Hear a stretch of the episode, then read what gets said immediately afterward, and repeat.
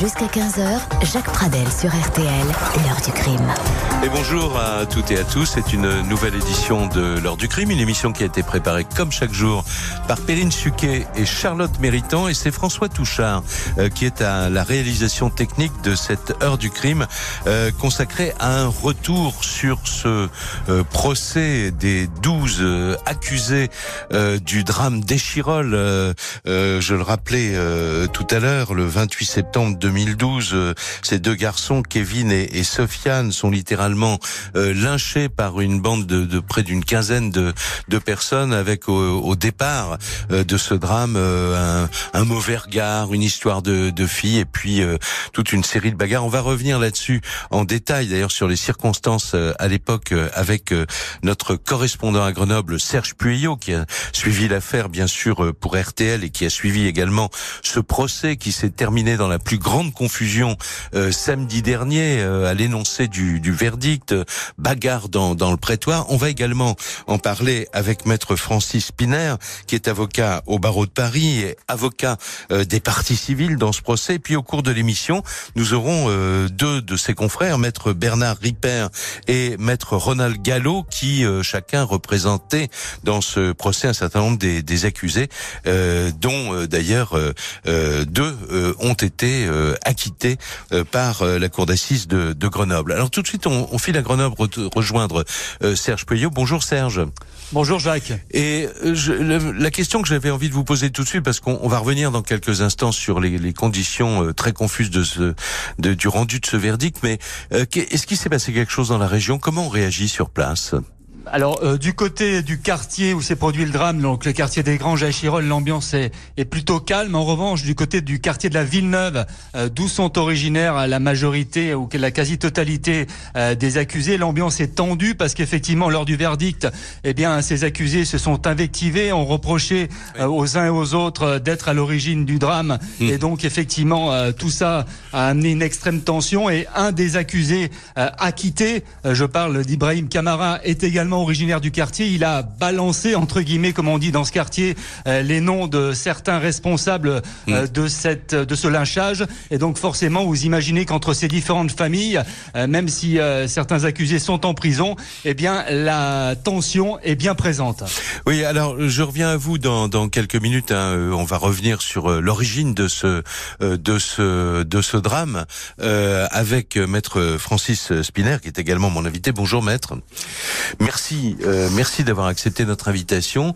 Ça a été six semaines de procès incroyables avec cette euh, cette euh, issue euh, à laquelle on faisait allusion tout de suite. Je vous propose d'entendre euh, immédiatement d'ailleurs le, le récit de Serge Puyot qui suivait donc le récit pour pour RTL. On est donc samedi dernier, 12 décembre. On vient d'apprendre que 10 des, des accusés ont été condamnés à des peines de 8 à, à 20 ans de, réclusion. Deux, comme on vient de le rappeler, ont été acquittés.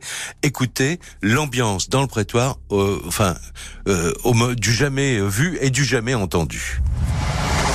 À l'énoncé du verdict, les accusés condamnés se sont déchaînés dans le box en constatant qu'un des jeunes qui les avait dénoncés avait lui été acquitté. Ils ont insulté la cour, traitant le président de bâtard. Ils se sont battus entre eux, puis avec les gendarmes, qui ont été obligés de sortir leur taser pour les maîtriser. Les familles des accusés ont laissé également éclater leur colère, comme la sœur d'un jeune mineur condamné. 12 ans pour un mineur 12 ans. Pour un mineur qui est même pas accusé d'avoir porté des coups mortels. C'est ça la France. Bande de merde. France de merde. Justice de merde. Du côté des familles des victimes, on est également déçu par ces peines allant de 8 à 20 ans de prison. Mohamed Tadbir, père de Sofiane, tué de 31 coups de couteau. Il y a quelques années, le président de la République et ministre de l'Intérieur, à l'époque, nous avait promis que justice serait rendue. On voit qu'en réalité, elle était très mal rendue. Les peines sont très faibles. Ils auraient dû certainement prendre bien plus que ça. C'est certainement pas juste à, à la garde de nos enfants qui ont été euh, assassinés, dépécés, lynchés, massacrés. Il y aura certainement un nouveau procès dans cette affaire, plusieurs accusés ayant annoncé leur intention de faire appel. Alors, maître Francis Piner, donc c'est effectivement euh, du quasiment jamais vu pour vous dans un dans un prétoire. Et ça fait 40 ans que je suis avocat, j'ai assisté à pas mal de verdicts de cour d'assises. C'est unique. Je, je rappelle que le verdict n'a pas pu être rendu d'un trait. Le président a commencé à prononcer les peines.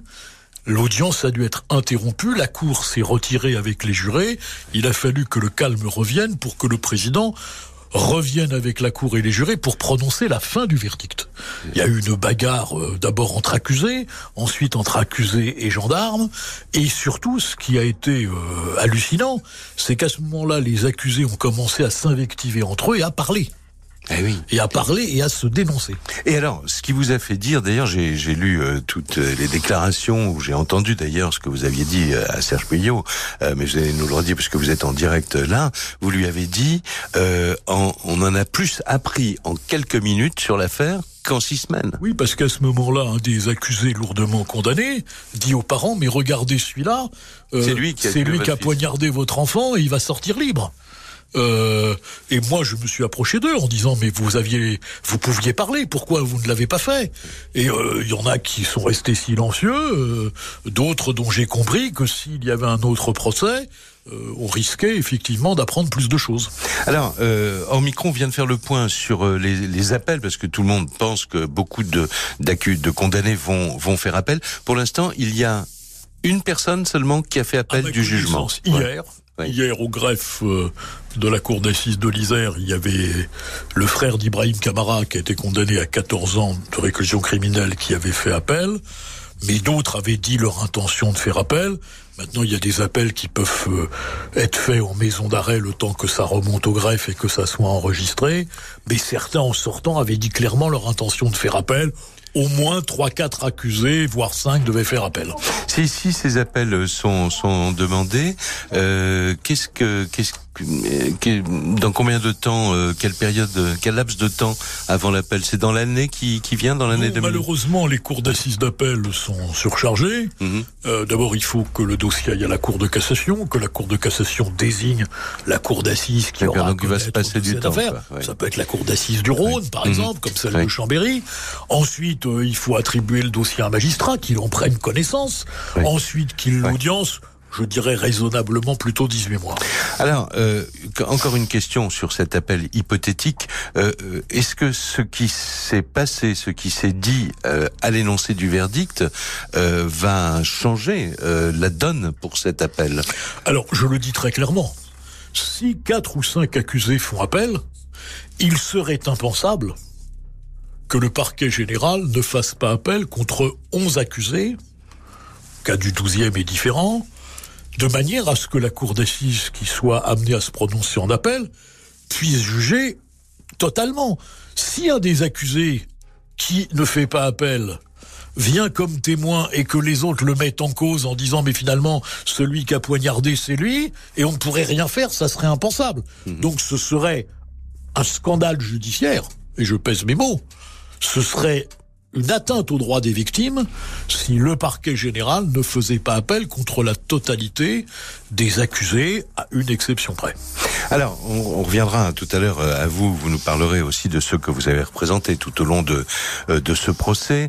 Euh, il faut dire que vos confrères de, de la défense ont émis aussi des objections au début du procès en disant mais on va on va juger c'est la la coaction hein, en fait c'est ce que la cour a décidé c'est-à-dire en considérant que certes certains des accusés avaient porté les coups mortels mais que les autres en ne portant pas secours ou en en ne faisant rien, euh, pouvait être considéré comme coauteur. Hein. C'était compliqué, ça aussi, c'est un peu une première, non? Non, ça n'est pas la première fois et ça n'est pas la dernière fois qu'une cour d'assises euh, applique la théorie de la coaction. J'étais l'avocat des victimes de la triste affaire de l'autoroute A13, c'est exactement le même principe. C'est-à-dire que la cour d'assises a fait une hiérarchie.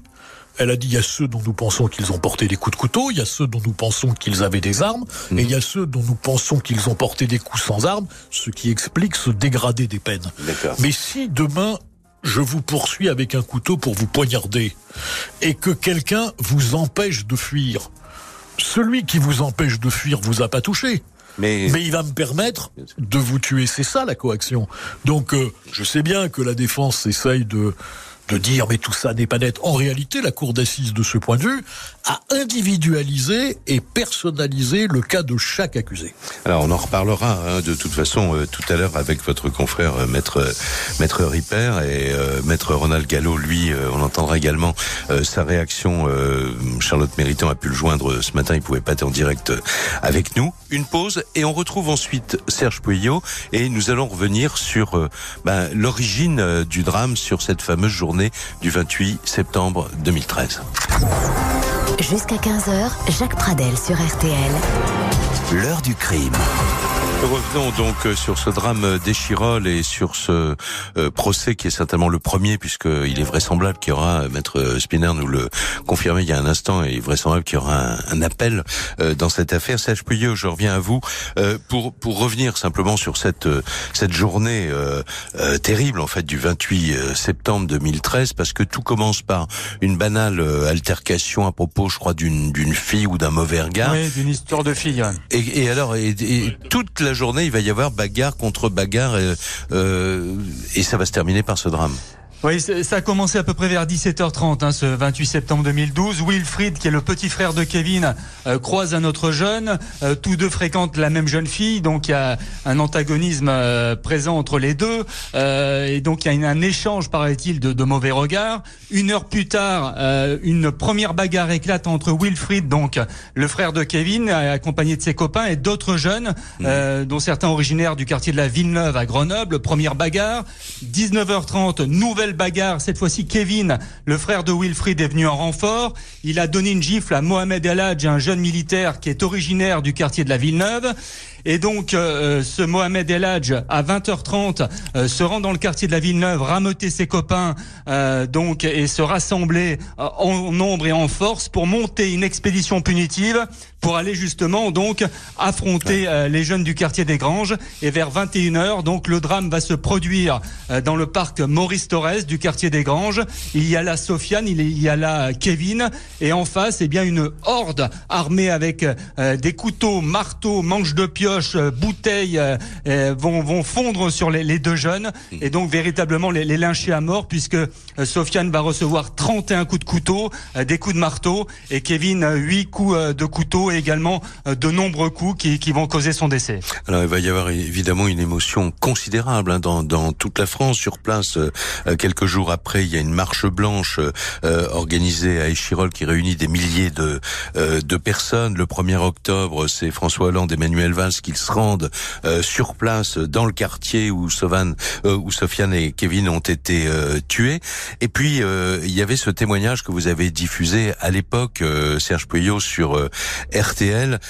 C'est la, la douleur et l'incompréhension du père de l'une des deux victimes, le père de, de Sofiane.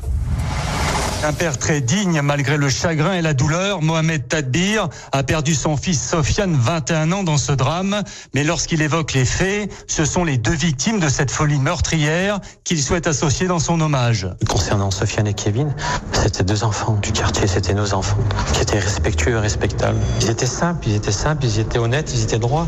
Donc à partir de là, les gens les respectaient comme ils respectaient les autres. C'est pour ça que personne ne comprend ce qui arrive. Moi aujourd'hui, je comprends pas.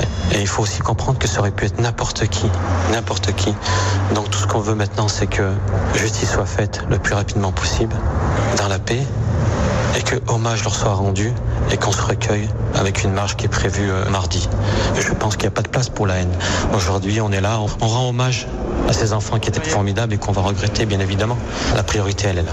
Les policiers ont désormais en leur possession des témoignages permettant d'identifier plusieurs jeunes ayant participé à cette expédition punitive. Les enquêteurs ont des noms, des adresses. Des interpellations devraient donc avoir lieu dans les semaines, dans la semaine à venir. Voilà, je rappelle que là, on est à peine deux jours après le, après le drame. Euh, Maître Spinner, comment euh, les proches, les parents des, victimes que vous représentiez dans ce procès ont accueilli, euh, ont vécu d'abord ce, procès et ont accueilli le, verdict? D'abord, je dois dire que ce sont des gens remarquables.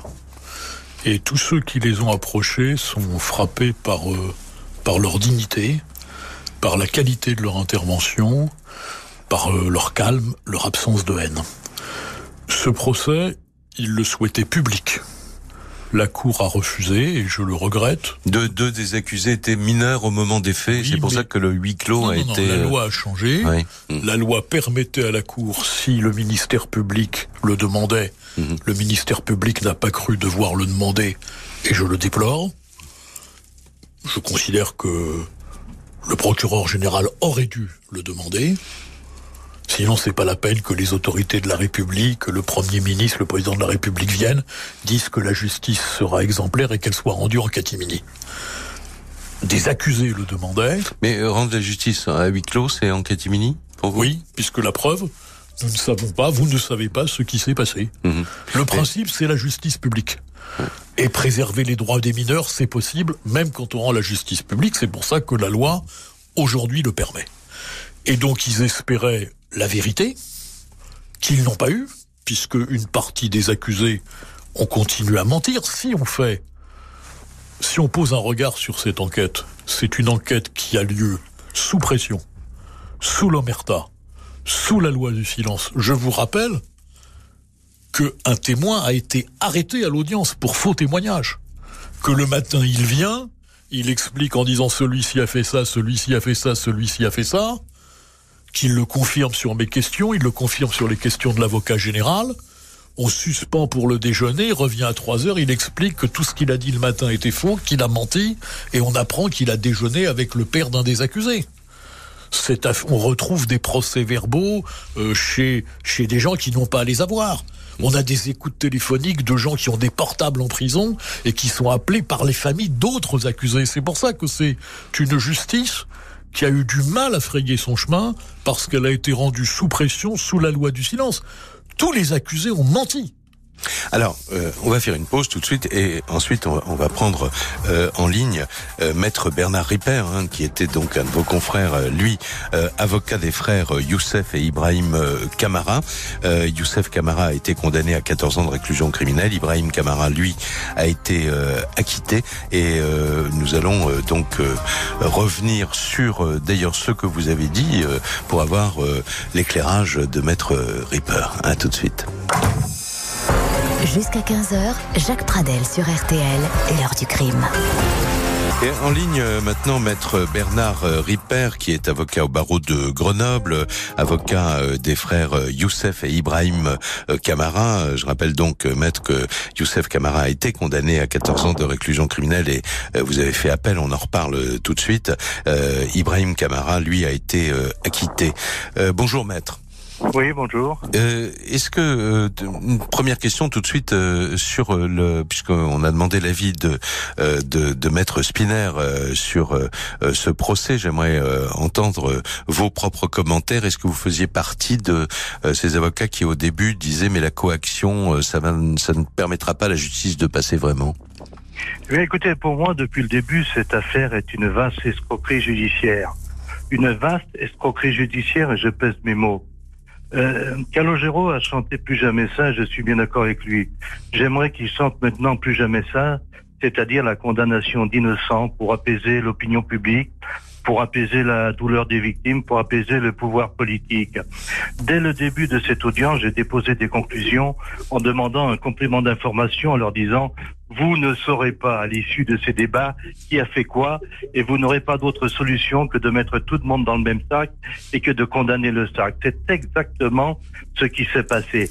La théorie de la coaction, mais j'entends Maître Spinner la développer et la développer à chaque fois, c'est aussi une vaste escroquerie. Cela n'existe pas en droit pénal français.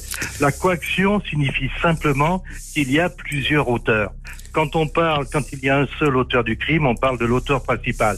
Mm. Quand il y en a plusieurs, on parle de co-auteurs, sans qu'il n'y ait de hiérarchie dans la responsabilité ou dans la culpabilité entre eux. Et comment est-ce que vous- comment est-ce que vous commentez vous euh, ce qui s'est passé au moment de, de la lecture du, du de la sentence quoi en fait cette, Alors, cette attendez, j'y viens, mais je voudrais simplement vous dire une chose. Quand j'entends Maître Spinner vous dire, si quelqu'un vous poursuit avec un, couteau et que quelqu'un d'autre se met devant vous pour vous empêcher de fuir, c'est un co-auteur. Non, ce n'est pas vrai. D'abord, personne été poursuivi avec un couteau dans cette affaire. Les coups ont été portés lorsque les victimes étaient à terre. Deuxièmement, si quelqu'un faisait cela, il y a, je vais vous dire deux choses. La première, c'est qu'il n'est pas co-auteur ni auteur, il est complice. Et on doit le poursuivre et le condamner en tant que tel. Mais encore faut-il prouver prouver qu'effectivement telle personne aurait fait cela. Alors- On se contente de dire que potentiellement tous les auteurs, toutes les personnes présentes auraient pu faire cela, mais c'est faux. Alors je crois Ce que non, passé- je, je voudrais juste dire un, un tout petit mot, maître, parce que pour que les auditeurs euh, comme maître Spinner est près de est près de moi, mais on vous a pas invité l'un et l'autre euh, pour que vous opposiez Nous pour avons recommencer. ce débat devant la cour d'assises, la cour d'assises a tranché. Voilà, la co- bon, mais et puis il va y avoir cette, euh, cet appel, mais simplement je te- tenais évidemment à ce que vos deux points de vue euh, soient euh, euh, transmis aux auditeurs de, de, de cette émission. Vous l'y ajoutez Je, oui, je vous disais, il y avait beaucoup. Le président nous a dit plusieurs fois qu'il y avait beaucoup de chasseurs dans ce jury. C'est un verdict de chasseurs, sans nuance, sans respect pour la loi. Ce qui s'est passé au moment du verdict, c'est qu'effectivement tout le monde a mal supporté l'acquittement. Tout le monde a mal supporté l'acquittement d'Ibrahim Camara. Ibrahim Camara a été acquitté parce qu'il était innocent. Il n'a tué personne, il n'a frappé personne, il n'a rien fait sur le lieu du, du drame. Donc, donc vous êtes en, vous êtes en accord avec euh, le, le verdict sur ce point-là? Sur l'acquittement d'Ibrahim Camara, bien sûr. D'accord. Mais ce sont, ce sont ceux qui se sentaient coupables et qui ont été dénoncés par Ibrahim Camara, qui ont mal réagi lorsqu'ils ont entendu son, euh, prononcer euh, son acquittement. Vous le disiez tout à l'heure, beaucoup ont promis euh, qu'ils allaient faire appel, peu le feront. Pourquoi? Parce qu'ils se sentent au fond d'eux-mêmes coupables, sans doute d'avoir porté des coups, mais des coups qui n'étaient pas mortels. Il y a quelque chose de simple. Mm. Au-delà de l'escroquerie sur la coaction, Mm. les autopsies qui ont été réalisées par des médecins compétents ont tout à fait déterminé les causes de la mort. Sofiane Tadbir est mort de deux coups de couteau. Kevin Noubissi d'un seul. C'est d'ailleurs ce que sa mère, très digne, et à qui je veux à mon tour rendre hommage. Ça, c'est peut-être les coups de la mort, mais vous me permettrez juste, euh, je remarque, parce que c'est certainement ce qu'il y a dans la tête de ceux qui nous écoutent en ce moment, euh, il y a quand même eu un, un lynchage. Hein, je veux dire que peut-être Non, les coups vraiment Juste- non, monsieur, justement, c'est faux. C'est ce que la presse et la justice ont voulu mettre dans la tête de tout le monde.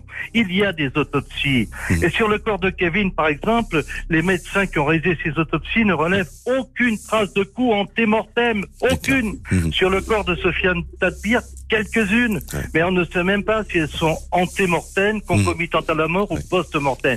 Non, il ne s'agit pas d'un lynchage. Mhm. Il s'agit de la quatrième bagarre de la journée qui a tourné mal Mhm. du seul fait, de la seule volonté des deux personnes qui ont sorti leur couteau et qui ont encore porté Hmm. les coups de couteau mortels sans en rendre compte à, à quiconque. Le Ouais. meurtre est défini comme la loi, comme le fait de donner la mort à autrui. La mort a été donnée par les coups de couteau. Hmm. Que l'on m'explique comment il se fait que dix personnes peuvent être coupables de meurtre alors que deux seules personnes ont porté les coups de couteau mortels. Maître, je, je vous, Désolé, cela n'a rien je- de juridique. je vous remercie. Je suis obligé juste d'interrompre notre conversation là parce que l'heure tourne, mais euh, je tenais beaucoup à ce que vous puissiez exprimer votre point de vue. Et de toute façon, donc, vous allez représenter au procès en appel qui aura lieu, euh, quoi qu'il arrive, euh, Youssef Kamara.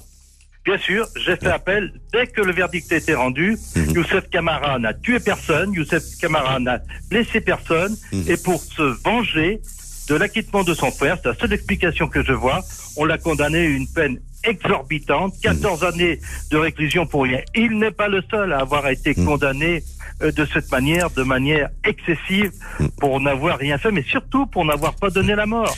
Le meurtre est défini on a, on a par bien, la loi. on a bien compris, maître. On a bien compris, maître. la définition de la loi. Je vous remercie beaucoup, euh, maître, euh, maître euh, Ripper. Et donc le procès dans les 18 mois, comme nous disait tout à l'heure votre confrère, maître Spinner. Euh, dans, on va faire une pause. On va retrouver Serge Puyot à Grenoble et euh, après, euh, dans la dernière partie de l'émission, on entendra également maître Ronald Gallo, donc qui est lui l'avocat de euh, Karaborke, Clu, qui est euh, l'une des deux personnes, donc l'autre personne acquittée euh, au cours de, de ce procès. L'heure du crime. sur RTL. Nous sommes toujours, euh, nous sommes toujours en compagnie de maître euh, Francis Spinner. Euh, on vient d'entendre euh, maître Ripper et tout à l'heure, euh, comme je l'ai dit, dans moins d'une dizaine de minutes, on entendra euh, donc euh, maître Ronald Gallo. Mais tout de suite, je reviens à vous, Serge. D'abord, d'abord, on va entendre ensemble ce que vous avez diffusé. le, je crois que c'est peu avant l'ouverture du, procès. hein. Le procès s'est ouvert le 2 novembre euh, 2015 et, et quelques jours euh, avant cette première audience, euh, Aurélie, euh, la maman de Kevin, avait euh, témoigné à votre micro. On l'écoute et on se retrouve après. Je suis anéantie. Vous savez ce que c'est être anéantie? La bande est arrivée, s'est ruée sur eux. Ça a été extrêmement violent. Ils ont pistolet et couteau. On peut pas se faire à l'idée que son fils meurt comme ça. C'est une agression sauvage, gratuite. Dans les procès-verbaux, ils, ils sont pas conscients de la gravité des faits quand ils ne nient pas d'ailleurs leur participation. Ils sont dans un monde qui est un peu déconnecté. Voilà, c'est donc ils sont ils sont là-dedans. Serge Payot, euh, comme le disait euh, Maître Spinner tout à l'heure, vous avez remarqué que effectivement le, le procès avait lieu à huis clos, donc vous n'avez assisté à aucune audience. La première peut-être? Oui, la, la première audience, Oui. euh, effectivement, lorsque euh, eh bien le procès s'est ouvert, et ensuite euh, très vite, effectivement, euh, le huis clos a, a été demandé, le débat sur le huis clos a, a eu lieu, et dès le lendemain, le huis clos était prononcé. Donc effectivement, on, on a vu furtivement euh, lors de la première heure les, les, les accusés, mais ensuite euh, plus rien. En tout cas, on n'a pas pu pénétrer dans la salle. C'est Oui. extrêmement frustrant, vous l'imaginez, Bah oui, pour un bah journaliste, de pas pouvoir eh bien voir l'ensemble des acteurs d'un tel procès, euh, les, les attitudes des accusés qui parfois eh bien en disent beaucoup plus long que sur leurs déclarations. Oui. Et c'est vrai que euh, le compte rendu a dû se faire à travers les déclarations Oui. des avocats lorsqu'ils sortaient de l'audience, euh, de certains magistrats de la cour d'appel qui nous donnaient quelques éléments, Mhm. mais nous n'avons pas pu rendre compte dans l'intégralité, comme d'habitude sur un procès, euh, de la du suivi Oui. des débats. Bien sûr, on, on va entendre d'ailleurs dans, dans un instant euh, euh, Steven, le, le grand frère de, de Kevin, que vous aviez au- aussi, euh, euh, dont vous avez aussi recueilli à, à l'époque le témoignage, mais un, un mot encore sur le profil de tous les acteurs de ce drame. Bon, euh, Kevin et Sofiane, on l'a dit, c'était deux jeunes étudiants. euh, euh, qui étaient leurs agresseurs Euh, Est-ce que, est-ce que ce sont également, euh, euh, comment dire, ben, des jeunes un peu comme comme les autres ou? Des jeunes de quartier qui euh, sont connus pour des faits de, de petite délinquance pour la plupart.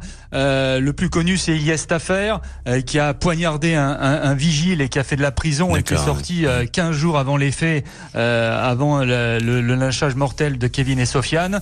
Euh, les autres, voilà, ce sont pas des, des grands truands, ce sont des, des, des jeunes, effectivement, qui sont un peu laissés à eux-mêmes, avec une situation familiale difficile, donc des parents qui ont un peu démissionné, pour pas dire beaucoup, et qui euh, laissent le- le- leurs jeunes dans la rue, euh, et forcément ensuite, eh bien, se créent des, des amitiés, des bandes de, dans ces quartiers, et parfois, eh bien, euh, ça amène à des drames pareils.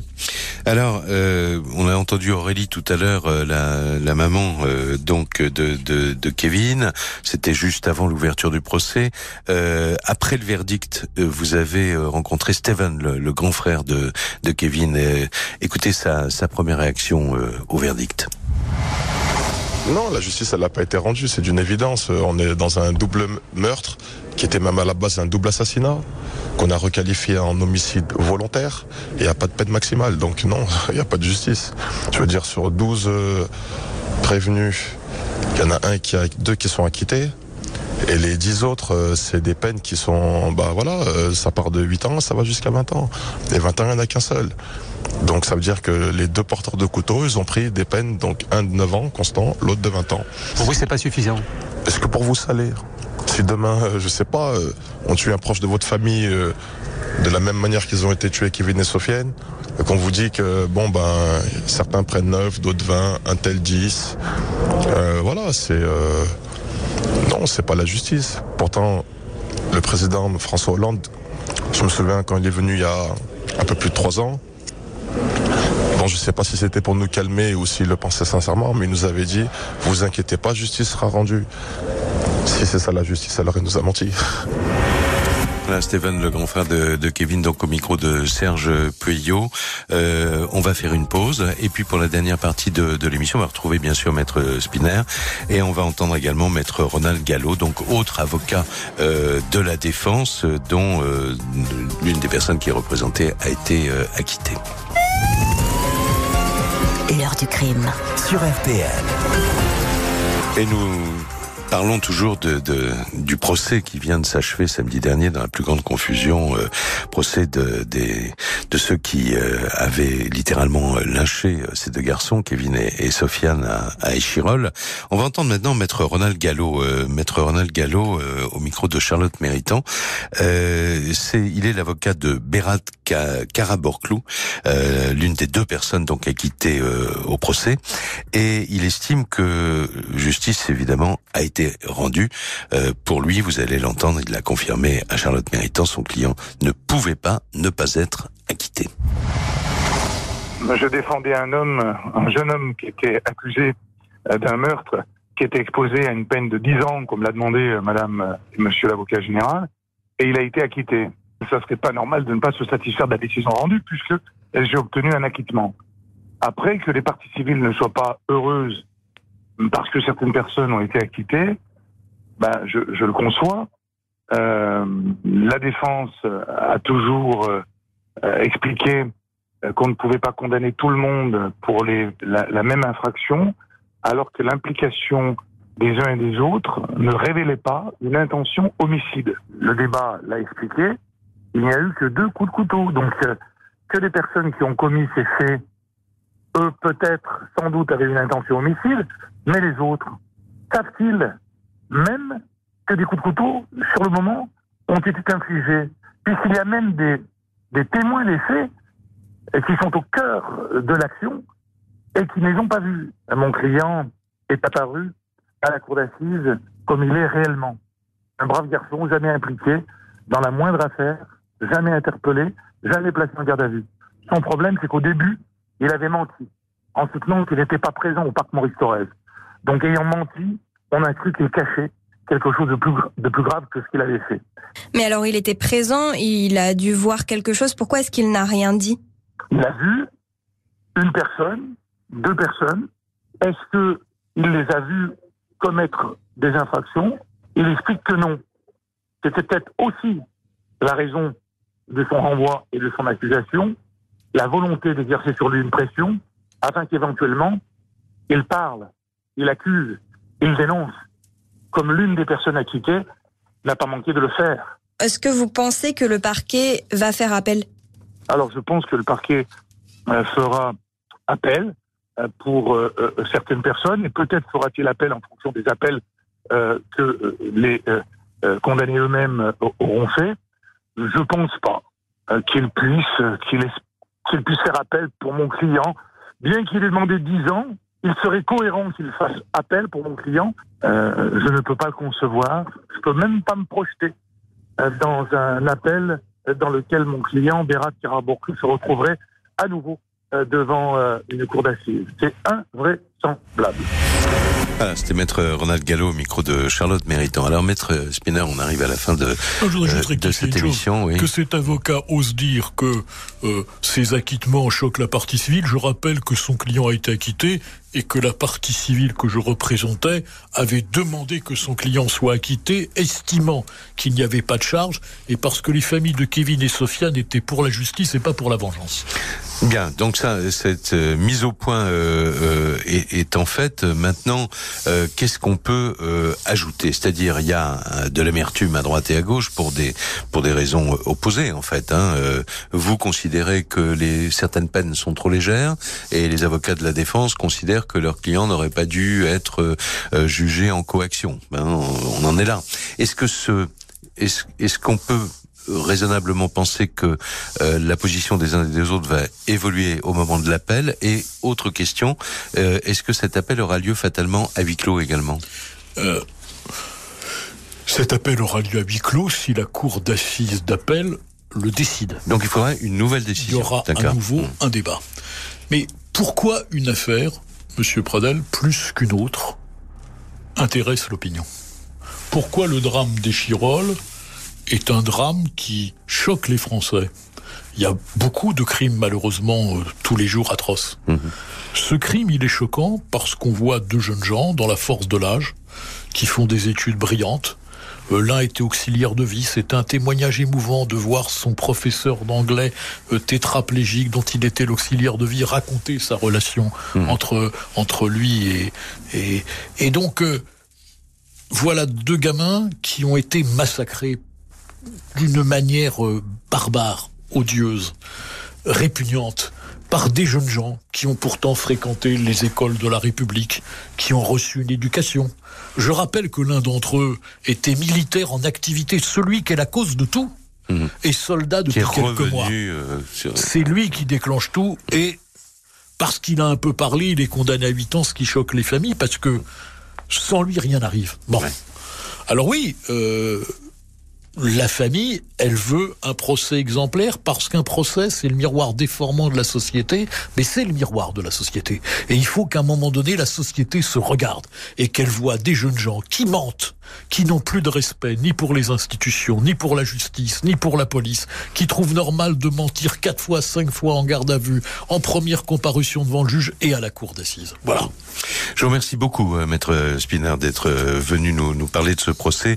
Euh, simplement, je voudrais dire au revoir à Serge Puyot avec une question subsidiaire. Serge, vous restez en contact évidemment avec les familles. Ce que vient de dire Maître Spinner, c'est à peu près ce qu'elles ce vous disent.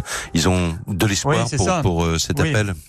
Oui, les familles qui, qui espèrent que les, la, la parole, les paroles se libèrent enfin au niveau des accusés pour connaître vraiment la vérité, euh, précisément ce qui s'est passé euh, ce 28 septembre 2012 dans le parc Maurice Torres des Chirolles. Euh, C'est l'espoir des familles, ce procès en appel qui pourrait euh, permettre d'apporter de nouveaux détails sur les, les faits et gestes de chacun. Qu'on sache exactement ce qui s'est euh, passé, effectivement. Merci beaucoup, euh, Serge Puyot. Merci infiniment. L'émission est maintenant terminée. On va retrouver Flavie Flamand dans un instant. L'heure du crime. Sur RTL.